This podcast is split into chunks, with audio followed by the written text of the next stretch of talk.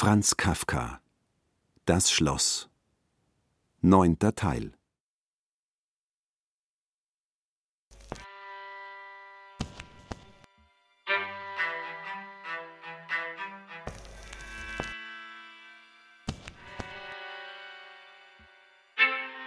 Olga sagte zu K. Und was taten wir unterdessen? Das Schlimmste, was wir hätten tun können. Etwas, wofür wir gerechter hätten verachtet werden dürfen, als wofür es wirklich geschah. Wir verrieten Amalia. Wir rissen uns los von ihrem schweigenden Befehl. Wir konnten nicht mehr so weiterleben. Ganz ohne Hoffnung konnten wir nicht leben. Wir begannen, jeder auf seine Art, das Schloss zu bitten oder zu bestürmen, es möge uns verzeihen. Es begannen die sinnlosen Bittwege zum Vorsteher, zu den Sekretären, den Advokaten, den Schreibern. Wir wussten zwar, dass wir nicht imstande waren, etwas gut zu machen.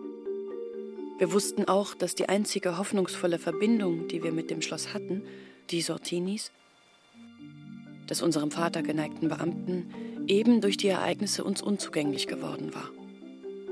Trotzdem machten wir uns an die Arbeit. Der Vater begann. Meistens wurde er nicht empfangen, und wenn er durch List oder Zufall doch empfangen wurde, wie jubelten wir bei solcher Nachricht und rieben uns die Hände, wurde er äußerst schnell abgewiesen und nie wieder empfangen. Es war auch allzu leicht, ihm zu antworten, das Schloss hat es immer so leicht.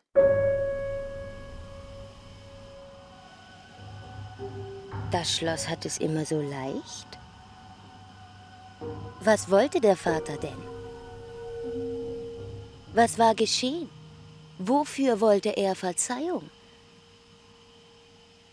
Wann und von wem war auch nur ein Finger gegen ihn gerührt worden? Gewiss, der Vater war verarmt, hatte die Kundschaft verloren. Die Kundschaft und sofort.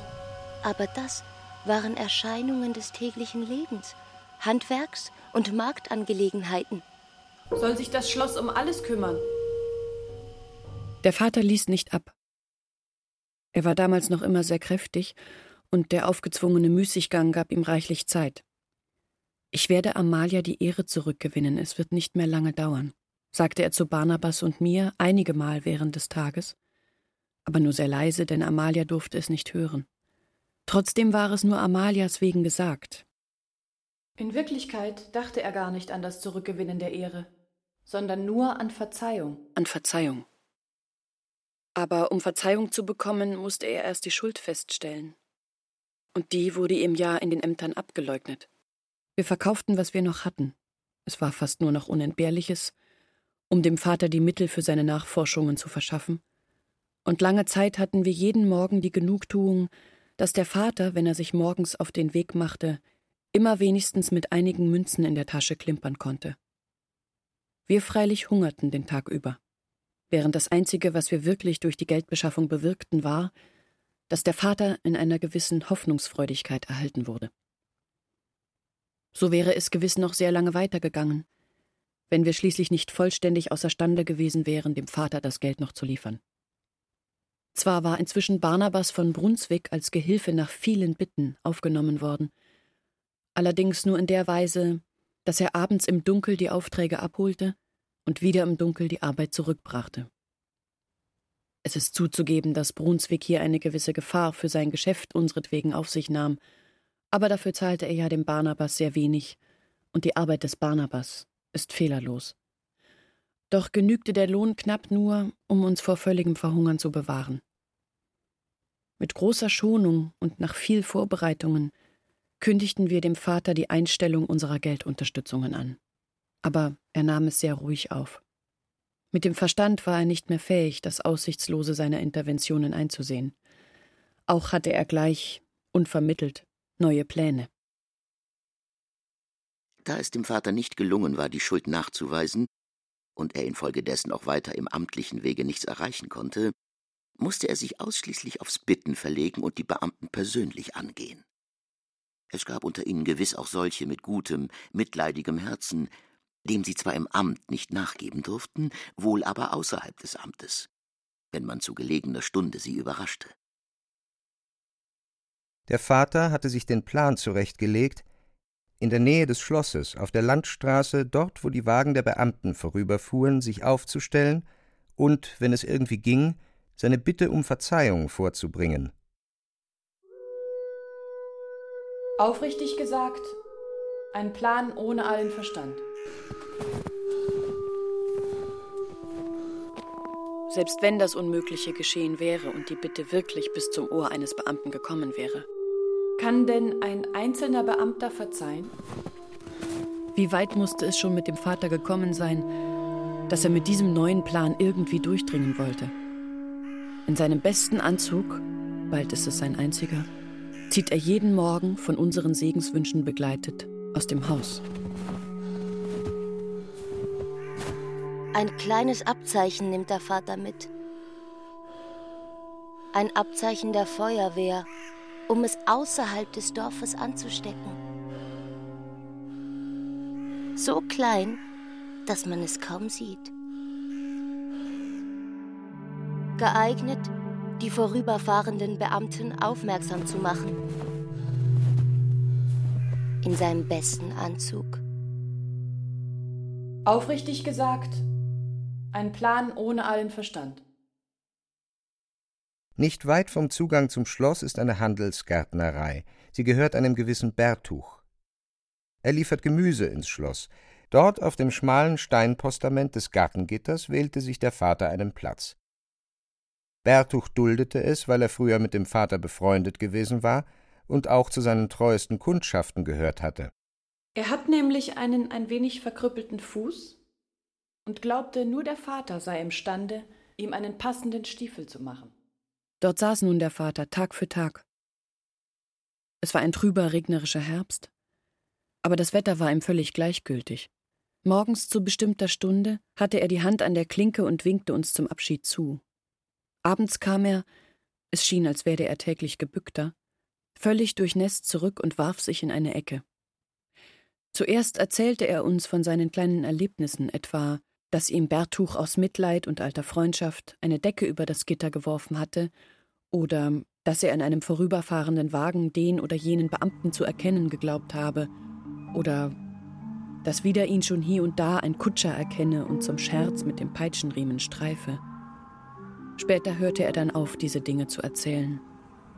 Offenbar hoffte er nicht mehr, auch nur irgendetwas dort zu erreichen. Er hielt es schon nur für seine Pflicht, seinen öden Beruf hinzugehen und dort den Tag zu verbringen. Damals begannen seine rheumatischen Schmerzen. Der Winter näherte sich. Es kam früher Schneefall. Bei uns fängt der Winter sehr bald an. Nun und so saß er dort einmal auf den regennassen Steinen, dann wieder im Schnee. In der Nacht seufzte er vor Schmerzen. Morgens war er manchmal unsicher, ob er gehen sollte, überwand sich dann aber doch und ging. Die Mutter hängte sich an ihn und wollte ihn nicht fortlassen. Er, wahrscheinlich furchtsam geworden infolge der nicht mehr gehorsamen Glieder, erlaubte ihr mitzugehen. So wurde auch die Mutter von den Schmerzen gepackt. Wir waren oft bei ihnen, brachten Essen oder kamen nur zu Besuch oder wollten sie zur Rückkehr nach Hause überreden. Wie oft fanden wir sie dort zusammengesunken und aneinanderlehnend auf ihrem schmalen Sitz, gekauert in eine dünne Decke, die sie kaum umschloss, ringsherum nichts als das Grau von Schnee und Nebel.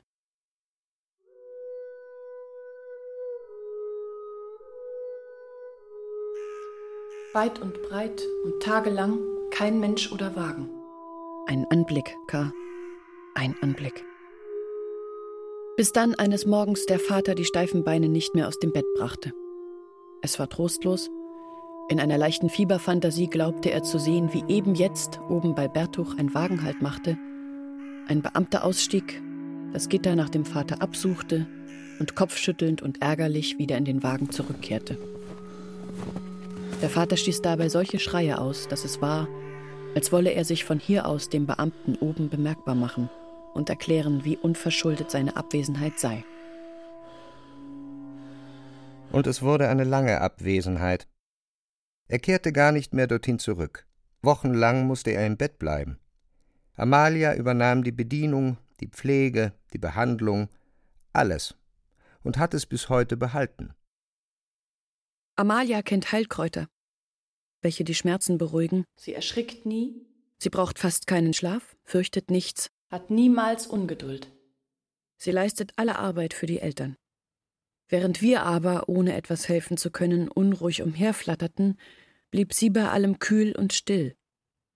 Als dann aber das Schlimmste vorüber war und der Vater, vorsichtig und rechts und links gestützt, wieder aus dem Bett sich herausarbeiten konnte, zog sich Amalia gleich zurück und überließ ihn uns.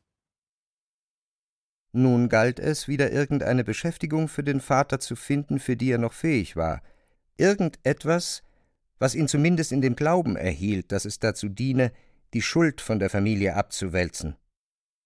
Etwas derartiges zu finden war nicht schwer. So zweckdienlich wie das Sitzen vor Bertuchs Garten war im Grunde alles, aber ich fand etwas, was sogar mir einige Hoffnung gab. Wann immer bei Ämtern oder Schreibern oder sonst wo von unserer Schuld die Rede gewesen war, war immer wieder nur die Beleidigung des sortinischen Boten erwähnt worden. Weiter wagte niemand zu dringen. Nun sagte ich mir, wenn die allgemeine Meinung, sei es auch nur scheinbar, nur von der Botenbeleidigung weiß, ließe sich, sei es auch wieder nur scheinbar, alles wieder gut machen, wenn man den Boten versöhnen könnte. Es ist ja keine Anzeige eingelaufen, wie man erklärt. Noch kein Amt hat also die Sache in der Hand, und es steht demnach dem Boten frei, für seine Person, und um mehr handelt es sich nicht, zu verzeihen. Das alles konnte ja keine entscheidende Bedeutung haben, war nur Schein und konnte wieder nichts anderes ergeben, aber dem Vater würde es doch Freude machen. Und die vielen Auskunftgeber, die ihn so gequält hatten, könnte man damit vielleicht zu seiner Genugtuung ein wenig in die Enge treiben. Zuerst musste man freilich den Boten finden. Wir begannen, in den Herrenhof zu gehen und unter der Dienerschaft dort zu suchen. Es war zwar ein Diener Sortinis gewesen, und Sortini kam nicht mehr ins Dorf, aber die Herren wechselten häufig die Diener. Man konnte ihn recht wohl in der Gruppe eines anderen Herrn finden, und wenn er selbst nicht zu finden war, so konnte man doch vielleicht von den anderen Dienern Nachricht über ihn bekommen. Zu diesem Zweck musste man allerdings allabendlich im Herrenhof sein, und man sah uns nirgends gern. Wie erst an einem solchen Ort. Als zahlende Gäste konnten wir ja auch nicht auftreten. Aber es zeigte sich, dass man uns doch brauchen konnte.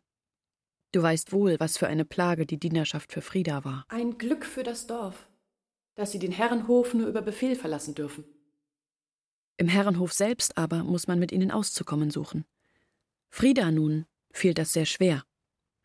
Und so war es ihr sehr willkommen, dass sie mich dazu verwenden konnte, die Diener zu beruhigen. Seit mehr als zwei Jahren, zumindest zweimal in der Woche, verbringe ich die Nacht mit den Dienern im Stall. Früher, als der Vater noch in den Herrenhof mitgehen konnte, schlief er irgendwo im Ausschenkzimmer und wartete so auf die Nachrichten, die ich früh bringen würde. Es war wenig. Den gesuchten Boten haben wir bis heute noch nicht gefunden. Er soll noch immer in den Diensten Sortinis sein, der ihn sehr hoch schätzt, und soll ihm gefolgt sein, als sich Sortini in entferntere Kanzleien zurückzog.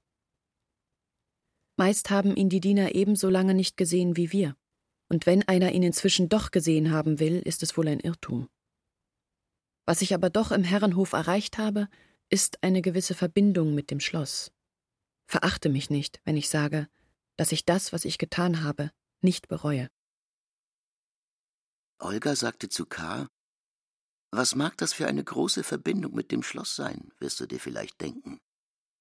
Und du hast recht, eine große Verbindung ist es nicht.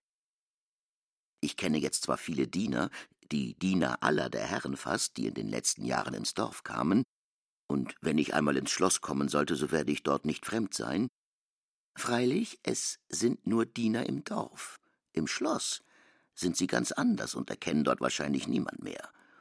Und jemanden, mit dem sie im Dorf verkehrt haben, ganz besonders nicht. Mögen sie es auch im Stall hundertmal beschworen haben, dass sie sich auf ein Wiedersehen im Schloss sehr freuen. Ich habe es ja übrigens auch schon erfahren, wie wenig allen solche Versprechungen bedeuten.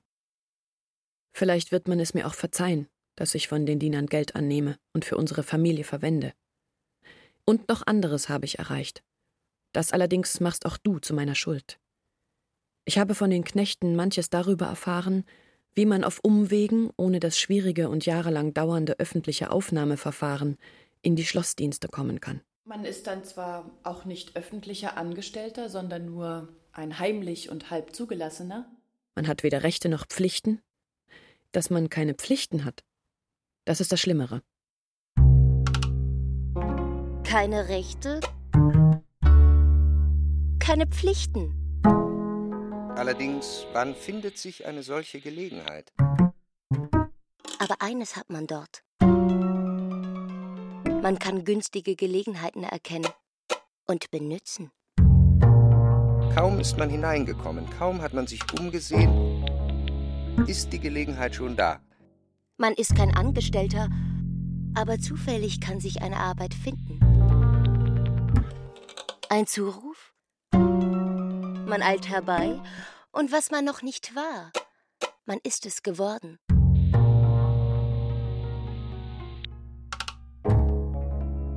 Angestellter. Ist Angestellter geworden. Ich aber erzählte dem Barnabas alles wieder, so wie ich es mir gemerkt hatte, und er, der noch gar keine Fähigkeit hatte, zwischen wahrem und erlogenem zu unterscheiden und infolge der Lage unserer Familie fast verdurstete vor Verlangen nach diesen Dingen, er trank alles in sich hinein und glühte vor Eifer nach weiterem. Und tatsächlich ruhte auf Barnabas mein neuer Plan.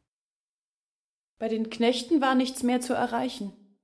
Der Bote Sortinis war nicht zu finden und würde niemals zu finden sein. Immer weiter schien sich Sortini und damit auch der Bote zurückzuziehen. Oft geriet ihr Aussehen und Name schon in Vergessenheit. Und ich musste sie oft lange beschreiben, um damit nichts zu erreichen, als dass man sich mühsam an sie erinnerte, aber darüber hinaus nichts über sie sagen konnte. Und was mein Leben mit den Knechten betraf, so hatte ich natürlich keinen Einfluss darauf, wie es beurteilt wurde, konnte nur hoffen, dass man es so aufnehmen würde, wie es getan war, und dass dafür ein geringes von der Schuld unserer Familie abgezogen würde. Aber äußere Zeichen dessen bekam ich nicht. Doch blieb ich dabei, da ich für mich keine andere Möglichkeit sah, im Schloss etwas für uns zu bewirken. Für Barnabas aber sah ich eine solche Möglichkeit. Aus den Erzählungen der Knechte konnte ich, wenn ich dazu Lust hatte, und diese Lust hatte ich in Fülle, entnehmen, dass jemand, der in Schlossdienste aufgenommen ist, sehr viel für seine Familie erreichen kann. Freilich, was war an diesen Erzählungen Glaubwürdiges? Den Knechten im Herrenhof war ich ein Spielzeug, das zu zerbrechen sie sich wütend anstrengten. Kein einziges vertrauliches Wort habe ich während der zwei Jahre mit einem von ihnen gesprochen. Nur hinterhältiges, oder Erlogenes oder Irrsinniges. Blieb mir also nur Barnabas. Und Barnabas war noch sehr jung. Sehr jung. Wenn ich bei meinen Berichten den Glanz in seinen Augen sah, den er seitdem behalten hat, erschrak ich und ließ doch nicht ab, zu Großes schien mir auf dem Spiel zu sein. Freilich, die großen, wenn auch leeren Pläne meines Vaters hatte ich nicht. Ich hatte nicht diese Entschlossenheit der Männer. Ich blieb bei der Wiedergutmachung der Beleidigung des Boten und wollte gar noch, dass man mir diese Bescheidenheit als Verdienst anrechne. Aber was mir allein misslungen war, wollte ich jetzt durch Barnabas anders und sicher erreichen. Einen Boten hatten wir beleidigt und ihn aus den vorderen Kanzleien verscheucht. Was lag näher, als in der Person des Barnabas einen neuen Boten anzubieten? Durch Barnabas die Arbeit des beleidigten Boten ausführen zu lassen und dem Beleidigten es so zu ermöglichen, ruhig in der Ferne zu bleiben, wie lange er wollte, wie lange er es zum Vergessen der Beleidigung brauchte. Ich merkte zwar gut, dass in aller Bescheidenheit dieses Planes auch Anmaßung lag, dass es den Eindruck erwecken konnte, als ob wir der Behörde diktieren wollten, wie sie Personalfragen ordnen sollte, oder als ob wir daran zweifelten, dass die Behörde aus eigenem das Beste anzuordnen fähig war und es sogar schon längst angeordnet hatte, ehe wir nur auf den Gedanken gekommen waren, dass hier etwas getan werden könnte. Doch glaubte ich dann wieder, dass es unmöglich sei, dass mich die Behörde so missverstehe oder dass sie, wenn sie es tun sollte, es dann mit Absicht tun würde. Das heißt, dass dann von vornherein ohne nähere Untersuchung alles, was ich tue, verworfen sei. So ließ ich also nicht ab, und der Ehrgeiz des Barnabas tat das seine. In dieser Zeit der Vorbereitungen wurde Barnabas so hochmütig, dass er die Schusterarbeit für sich, den künftigen Kanzleiangestellten, zu schmutzig fand. Ja, dass er es sogar wagte, Amalia, wenn sie ihm selten genug ein Wort sagte, zu widersprechen. Und zwar grundsätzlich. Ich gönnte ihm gern diese kurze Freude. Denn mit dem ersten Tag, an welchem er ins Schloss ging, war Freude und Hochmut, wie es leicht vorauszusehen gewesen war, gleich vorüber.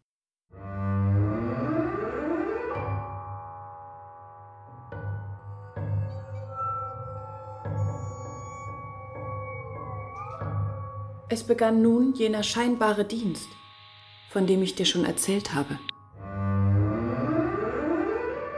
Erstaunlich war es, wie Barnabas ohne Schwierigkeiten zum ersten Mal das Schloss oder richtiger jene Kanzlei betrat, die sozusagen sein Arbeitsraum geworden ist. Dieser Erfolg machte mich damals fast toll. Ich lief, als es mir Barnabas abends beim Nachhausekommen zuflüsterte, zu Amalia packte sie, drückte sie in eine Ecke und küsste sie mit Lippen und Zähnen, dass sie vor Schmerz und Schrecken weinte. Sagen konnte ich vor Erregung nichts. Auch hatten wir ja schon so lange nicht miteinander gesprochen. Ich verschob es auf die nächsten Tage. An den nächsten Tagen aber war freilich nichts mehr zu sagen. Bei dem so schnell Erreichten blieb es auch. Zwei Jahre lang führte Barnabas dieses einförmige, herzbeklemmende Leben. Die Knechte versagten gänzlich. Zwei Jahre lang. Ich gab Barnabas einen kleinen Brief mit, in dem ich ihn der Aufmerksamkeit der Knechte empfahl, die ich gleichzeitig an ihre Versprechungen erinnerte. Und Barnabas, so oft er einen Knecht sah, zog den Brief heraus und hielt ihn ihm vor. Und wenn er auch wohl manchmal an Knechte geriet, die mich nicht kannten und wenn auch für die Bekannten seine Art, den Brief stumm vorzuzeigen, denn zu sprechen wagte er oben nicht, ärgerlich war, so war es doch schändlich, dass niemand ihm half. Und es war eine Erlösung, die wir aus eigenem uns freilich auch und längst hätten verschaffen können, als ein Knecht, dem vielleicht der Brief schon einige Male aufgedrängt worden war, ihn zusammenknüllte und in einen Papierkorb warf. Fast hätte er dabei, so fiel mir ein, sagen können, ähnlich pflegt ja auch ihr Briefe zu behandeln. So ergebnislos aber diese ganze Zeit sonst war. Auf Barnabas wirkte sie günstig. Wenn man es günstig nennen will, dass er vorzeitig alterte, vorzeitig ein Mann wurde. Ja, in manchem ernst und einsichtig über die Mannheit hinaus. Er erzählt mir viel vom Schloss, aber aus seinen Erzählungen aus den kleinen Tatsachen, die er mitteilt, kann man bei weitem nicht verstehen, wie ihn dieses so verwandelt haben könnte. Man kann insbesondere nicht verstehen, warum er den Mut, den er als Junge bis zu unser aller Verzweiflung hatte, jetzt als Mann dort oben so gänzlich verloren hat. Freilich, dieses nutzlose Dastehen und Warten Tag für Tag und immer wieder von neuem und ohne jede Aussicht auf Veränderung, das zermürbt und macht zweiflerisch, und schließlich zu anderem als zu diesem verzweifelten Dastehen sogar unfähig. Aber warum hat er auch früher gar keinen Widerstand geleistet? Besonders da er bald erkannte, dass ich recht gehabt hatte und für den Ehrgeiz dort nichts zu holen war. Wohl aber vielleicht für die Besserung der Lage unserer Familie. Und nun, um das letzte noch zu gestehen, vor einer Woche bist du gekommen. Ich hörte im Herrenhof jemanden es erwähnen, kümmerte mich aber nicht darum. Ein Landvermesser war gekommen. Ich wusste nicht einmal, was das ist. Aber am nächsten Abend kommt Barnabas. Ich pflegte ihm sonst zu bestimmter Stunde ein Stück Weges entgegenzugehen, früher als sonst nach Hause, sieht Amalia in der Stube, zieht mich deshalb auf die Straße hinaus, drückt dort das Gesicht auf meine Schulter und weint, minutenlang. Er ist wieder der kleine Junge von ehemals. Es ist ihm etwas geschehen, dem er nicht gewachsen ist. Es ist, als hätte sich vor ihm plötzlich eine ganz neue Welt aufgetan, und das Glück und die Sorgen aller dieser Neuheit kann er nicht ertragen. Und dabei ist ihm nichts anderes geschehen, als dass er einen Brief an dich zur Bestellung bekommen hat. Aber es ist freilich der erste Brief. Die erste Arbeit, die er überhaupt je bekommen hat. Olga brach ab. Es war still, bis auf das schwere, manchmal röchelnde Atmen der Eltern. K. sagte nur leichthin wie zur Ergänzung von Olgas Erzählung Ihr habt euch mir gegenüber verstellt. Ja, Barnabas überbrachte den Brief wie ein alter, vielbeschäftigter Bote. Aber du, ebenso wie Amalia, die diesmal also mit euch einig war, tatet so, als sei der Botendienst und die Briefe nur irgendein Nebenbei. Barnabas ist durch die zwei Briefe wieder ein glückliches Kind geworden. Trotz allen Zweifeln, die er an seiner Tätigkeit hat. Diese Zweifel hat er nur für sich und mich, dir gegenüber aber sucht er seine Ehre darin, als wirklicher Bote aufzutreten, so wie seiner Vorstellung nach wirkliche Boten auftreten. So musste ich ihm zum Beispiel, obwohl doch jetzt seine Hoffnung auf einen Amtsanzug steigt, binnen zwei Stunden seine Hose so ändern, dass sie der eng anliegenden Hose des Amtskleides wenigstens ähnlich ist und er darin vor dir, der du in dieser Hinsicht natürlich noch leicht zu täuschen bist, bestehen kann. Das ist Barnabas. Amalia aber missachtet wirklich den Botendienst, und jetzt, nachdem er ein wenig Erfolg zu haben scheint, wie sie an Barnabas und mir und unserem Beisammensitzen und Tuscheln leicht erkennen kann, jetzt missachtet sie ihn noch mehr als früher. Sie spricht also die Wahrheit. Lass dich niemals täuschen, indem du daran zweifelst. Wenn aber ich, K., manchmal den Botendienst herabgewürdigt habe, so geschah es nicht mit der Absicht, dich zu täuschen, sondern aus Angst. Diese zwei Briefe, die durch des Barnabas Hand bisher gegangen sind, sind seit drei Jahren das erste, allerdings noch genug zweifelhafte Gnadenzeichen, das unsere Familie bekommen hat. Olga sagte zu K., diese Wendung, wenn es eine Wendung ist und keine Täuschung, Täuschungen sind häufiger als Wendungen, ist mit deiner Ankunft hier im Zusammenhang. Unser Schicksal ist in eine gewisse Abhängigkeit von dir geraten. Vielleicht sind diese zwei Briefe nur ein Anfang, und des Barnabas Tätigkeit wird sich über den dich betreffenden Botendienst hinaus ausdehnen. Das wollen wir hoffen, solange wir es dürfen. Vorläufig aber zielt alles nur auf dich ab. Dort oben nun müssen wir uns mit dem zufrieden geben, was man uns zuteilt. Hier unten aber können wir doch vielleicht auch selbst etwas tun. Das ist, deine Gunst uns sichern oder wenigstens vor deiner Abneigung uns zu bewahren oder, was das Wichtigste ist, dich nach unseren Kräften und Erfahrungen schützen, damit dir die Verbindung mit dem Schloss, von der wir vielleicht leben könnten, nicht verloren geht. Wie dies alles nun am besten einleiten? Dass du keinen Verdacht gegen uns fasst, wenn wir uns dir nähern, denn du bist hier fremd und deshalb gewiss nach allen Seiten hin voll Verdachtes voll berechtigten Verdachtes. Außerdem sind wir ja verachtet, und du von der allgemeinen Meinung beeinflusst, besonders durch deine Braut. Wie sollen wir zu dir vordringen, ohne uns zum Beispiel, wenn wir es auch gar nicht beabsichtigen, gegen deine Braut zu stellen und dich damit zu kränken? Und die Botschaften, die ich, ehe du sie bekamst, genau gelesen habe, Barnabas hat sie nicht gelesen, als Bote hatte er es sich nicht erlaubt, schienen auf den ersten Blick nicht sehr wichtig, veraltet, nahmen sich selbst die Wichtigkeit, indem sie dich auf den Gemeindevorsteher verwiesen. Wie sollten wir uns in dieser Hinsicht dir gegenüber verhalten? Betonten wir ihre Wichtigkeit, machten wir uns verdächtig, dass wir so offenbar Unwichtiges überschätzten und als Überbringer dieser Nachrichten dir anpriesen. Unsere Zwecke, nicht deine verfolgten, ja, wir konnten dadurch die Nachrichten selbst in deinen Augen herabsetzen und dich so, sehr wider Willen, täuschen. Legten wir aber den Briefen nicht viel Wert bei, machten wir uns ebenso verdächtig, denn warum beschäftigten wir uns dann mit dem Zustellen dieser unwichtigen Briefe? Warum widersprachen einander unsere Handlungen und unsere Worte? Warum täuschten wir so nicht nur dich, den Adressaten, sondern auch unseren Auftraggeber, der uns gewiss die Briefe nicht übergeben hatte, damit wir sie durch unsere Erklärungen beim Adressaten entwerteten? Und die Mitte zwischen den Übertreibungen zu halten, also die Briefe richtig zu beurteilen, ist ja unmöglich. Sie wechseln selbst fortwährend ihren Wert. Die Überlegungen, zu denen sie Anlass geben, sind endlos. Und wo man dabei gerade Halt macht, ist nur durch den Zufall bestimmt. Also auch die Meinung, eine zufällige. Und wenn nun noch die Angst um dich dazwischenkommt, verwirrt sich alles. Du darfst meine Worte nicht zu streng beurteilen.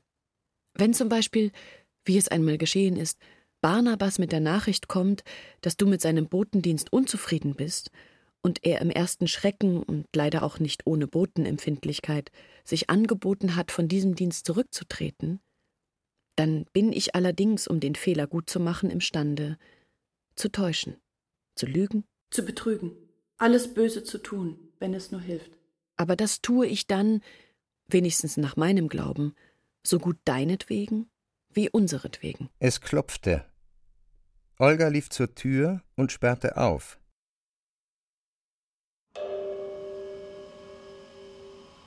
In das Dunkel fiel ein Lichtstreifen aus einer Blendlaterne.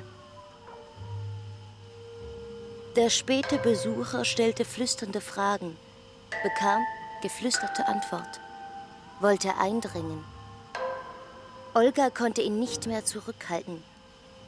Sie rief deshalb Amalia, von der sie offenbar hoffte, dass diese, um den Schlaf der Eltern zu schützen, alles aufwenden werde, um den Besucher zu entfernen. Amalia! Tatsächlich eilte sie auch schon herbei, schob Olga beiseite, trat auf die Straße und schloss hinter sich die Tür. Es dauerte nur einen Augenblick, gleich kam sie wieder zurück. So schnell hatte sie erreicht, was Olga unmöglich gewesen war. K. erfuhr dann von Olga, dass der Besuch ihm gegolten hatte. Es war einer der Gehilfen, der ihn im Auftrag Friedas suchte. Olga hatte K. vor dem Gehilfen schützen wollen. Wenn K. seinen Besuch hier später Frieda gestehen wollte, mochte er es tun, aber es sollte nicht durch den Gehilfen entdeckt werden. K. billigte das. Das Angebot Olgas aber, hier die Nacht zu verbringen und auf Barnabas zu warten, lehnte er ab. An und für sich hätte er es vielleicht angenommen, denn es war schon spät in der Nacht, und es schien ihm, dass er jetzt, ob er wolle oder nicht, mit dieser Familie derart verbunden sei, dass ein Nachtlager hier aus anderen Gründen vielleicht peinlich, mit Rücksicht auf diese Verbundenheit aber das für ihn Natürlichste im ganzen Dorf sei, trotzdem lehnte er ab. Der Besuch des Gehilfen hatte ihn aufgeschreckt. Es war ihm unverständlich, wie Frieda, die doch seinen Willen kannte, und die Gehilfen, die ihn fürchten gelernt hatten, wieder derart zusammengekommen waren, dass sich Frieda nicht scheute, einen Gehilfen um ihn zu schicken, einen übrigens nur, während der andere wohl bei ihr geblieben war. Er fragte Olga, ob sie eine Peitsche habe. Die hatte sie nicht.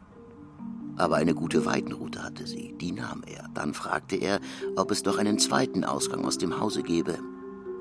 Es gab einen solchen Ausgang durch den Hof, nur musste man dann noch über den Zaun des Nachbargartens klettern und durch diesen Garten gehen, ehe man auf die Straße kam.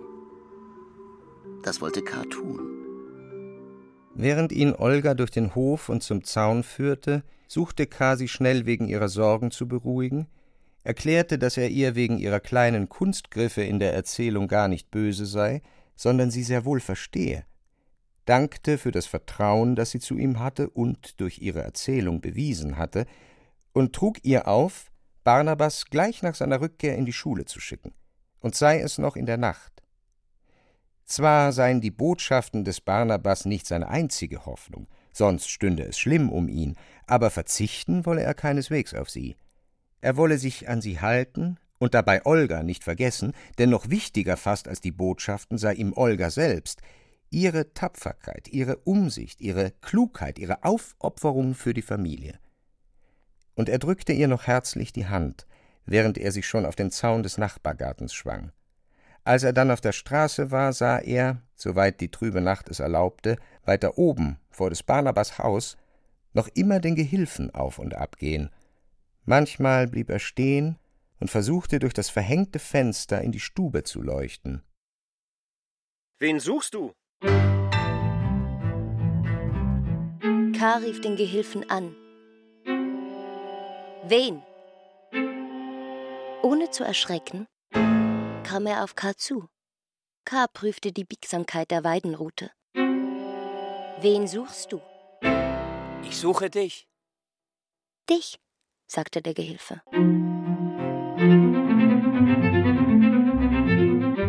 Wer bist du denn? sagte K. plötzlich. Wer bist du? Es schien nicht der Gehilfe zu sein. Er schien älter, müder, faltiger. Auch sein Gang. Langsam, hinkend, vornehm kränklich.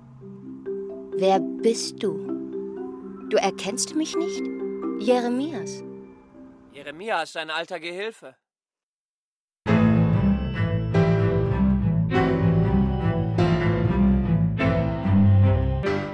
Du siehst aber ganz anders aus. Es ist, weil ich allein bin. Bin ich allein, dann ist auch die fröhliche Jugend dahin. Wo ist denn Arthur? Arthur, der kleine Liebling? Er hat den Dienst verlassen. Du warst aber auch ein wenig grob und hart zu uns. Die zarte Seele hat es nicht ertragen. Er ist ins Schloss zurückgekehrt und führt Klage über dich.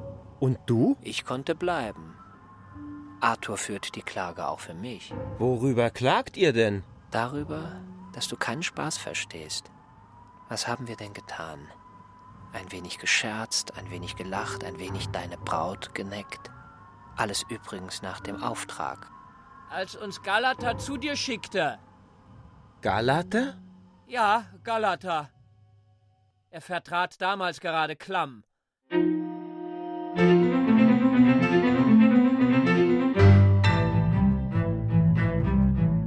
Ja.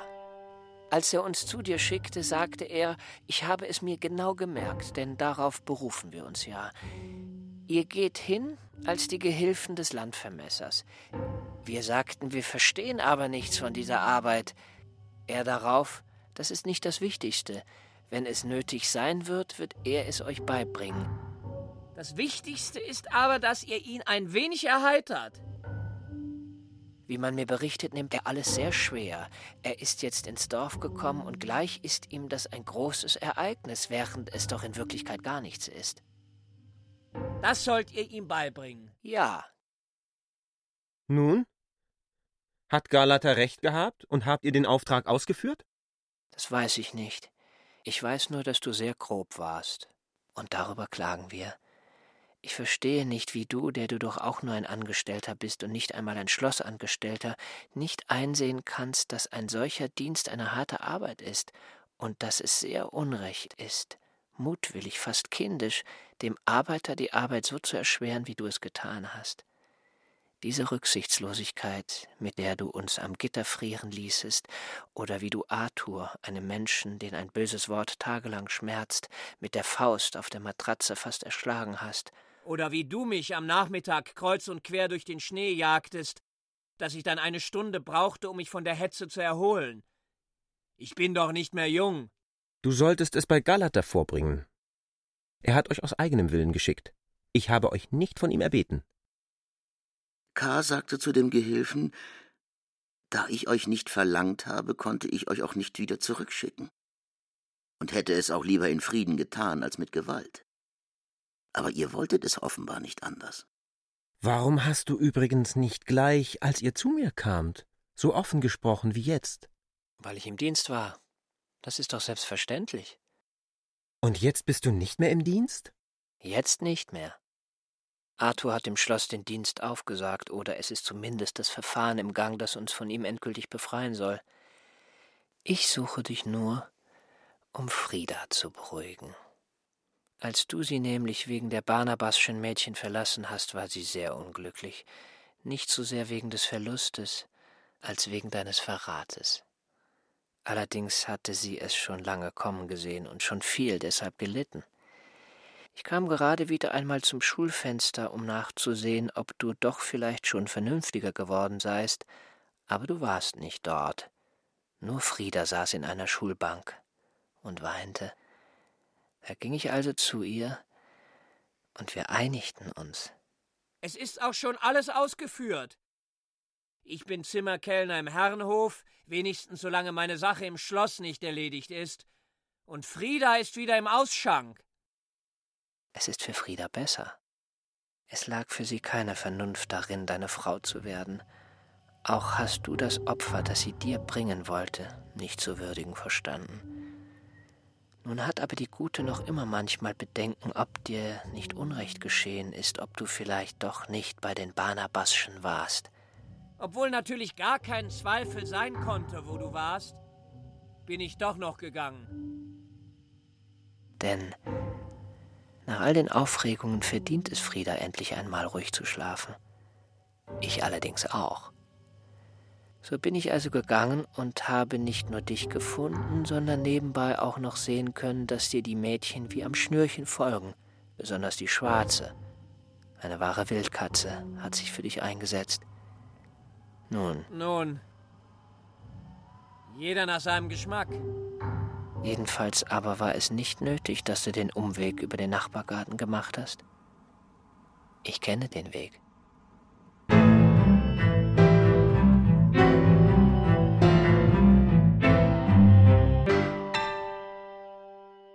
Nun war es also doch geschehen, was vorauszusehen, aber nicht zu verhindern gewesen war. Frieda hatte ihn verlassen. Es musste nichts Endgültiges sein, so schlimm war es nicht. Frieda war zurückzuerobern, sie war leicht von Fremden zu beeinflussen, gar von diesen Gehilfen, welche Friedas Stellung für ähnlich der ihren hielten und nun, da sie gekündigt hatten, auch Frieda dazu veranlasst hatten. Aber K. musste nur vor sie treten, an alles erinnern, was für ihn sprach, und sie war wieder reuevoll die seine, gar, wenn er etwa imstande gewesen wäre, den Besuch bei den Mädchen durch einen Erfolg zu rechtfertigen, den er ihnen verdankte. Aber trotz diesen Überlegungen, mit welchen er sich wegen Frieda zu beruhigen suchte, war er nicht beruhigt. Noch vor kurzem hatte er sich Olga gegenüber Friedas gerühmt und sie seinen einzigen Halt genannt.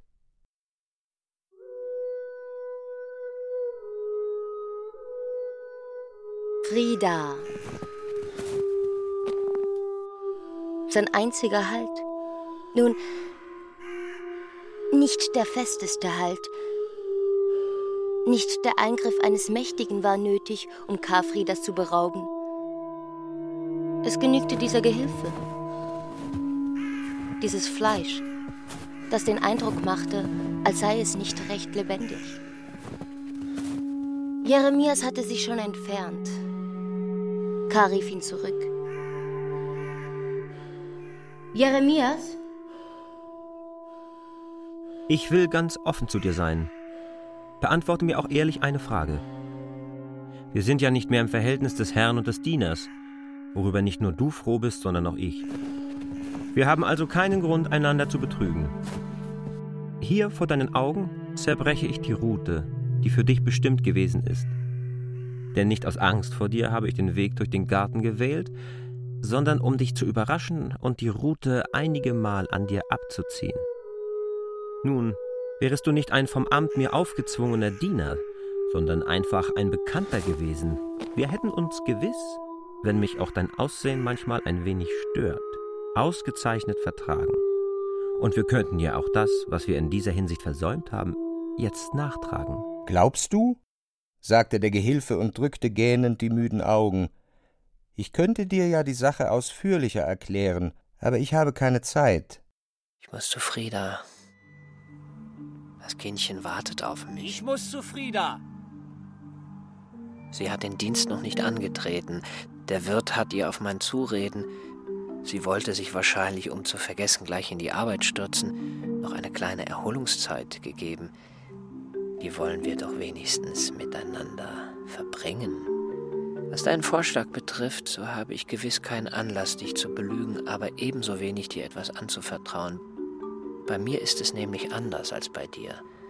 Solange ich im Dienstverhältnis zu dir stand, warst du mir natürlich eine sehr wichtige Person. Nicht wegen deiner Eigenschaften, sondern wegen des Dienstauftrags. Ich hätte alles für dich getan, was du wolltest. Ich hätte alles für dich getan.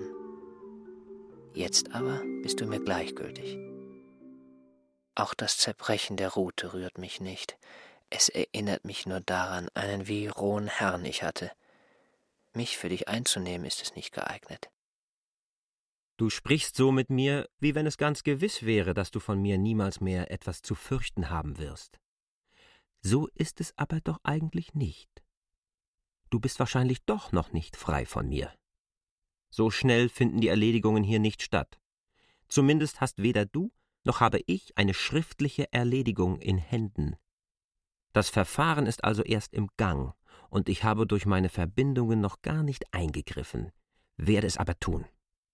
Fällt es ungünstig für dich aus, so hast du nicht sehr dafür vorgearbeitet, dir deinen Herrn geneigt zu machen, und es war vielleicht sogar überflüssig, die Weidenrute zu zerbrechen.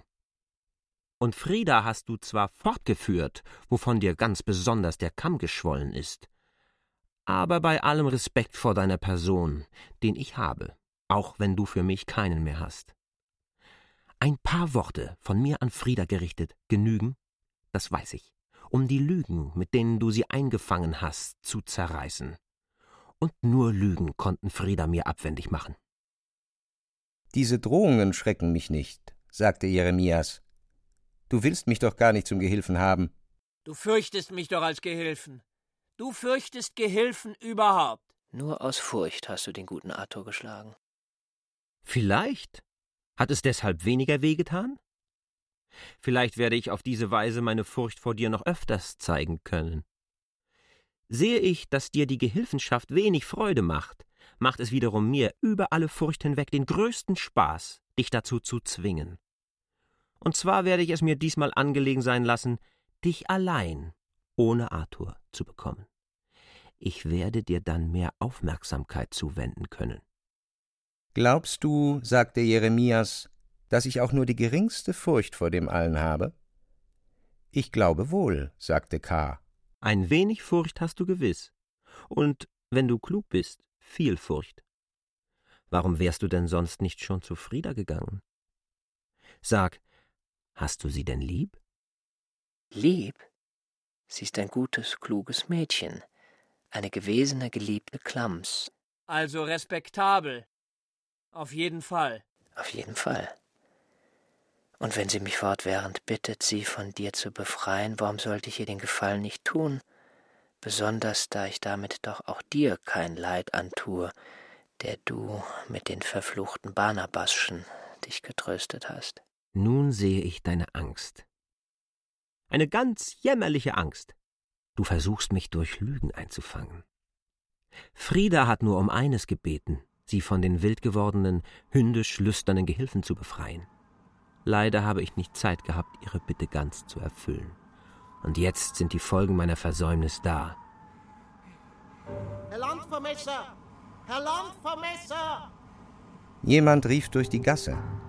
Es war Barnabas.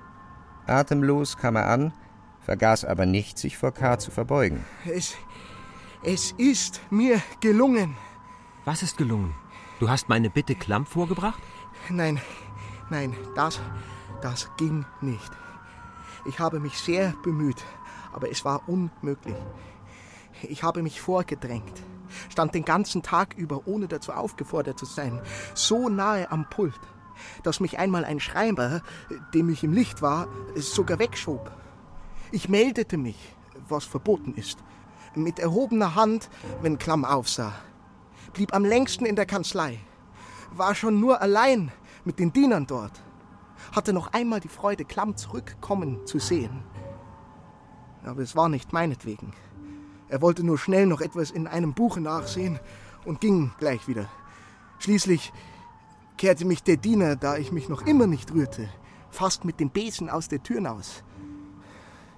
Ich gestehe das alles, damit du nicht wieder unzufrieden bist mit meinen Leistungen. Was hilft mir all dein Fleiß, wenn er gar keinen Erfolg hat? Aber ich hatte Erfolg.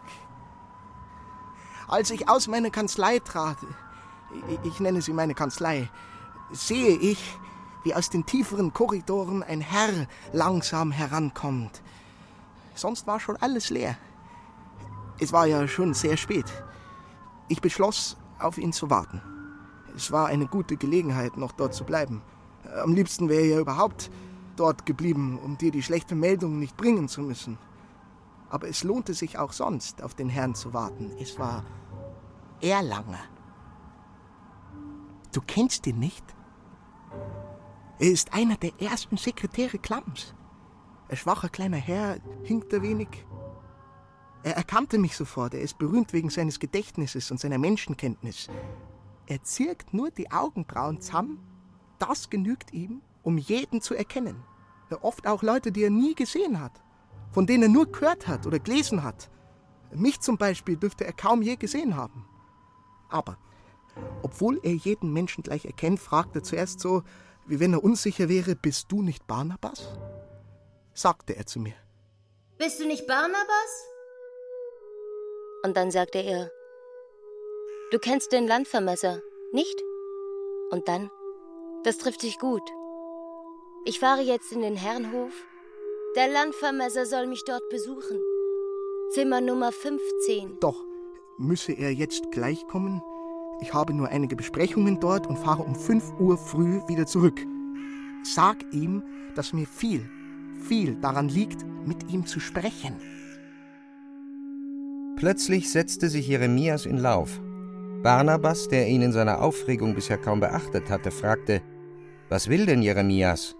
Mir bei Erlanger zuvorkommen. K. lief schon hinter Jeremias her, fing ihn ein, hing sich an seinen Arm und sagte: Ist es die Sehnsucht nach Frieda, die dich plötzlich so ergriffen hat? Ich habe sie nicht minder. Und so werden wir in gleichem Schritte gehen.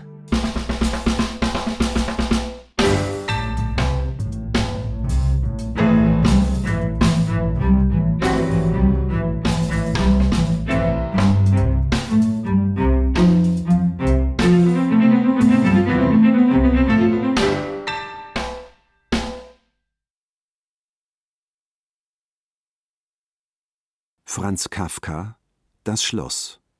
Neunter Teil. Erzähler Michael Rotschopf. K. David Striso. Beobachter vom Schloss Werner Wölbern Frauenstimme Delilah Piasco.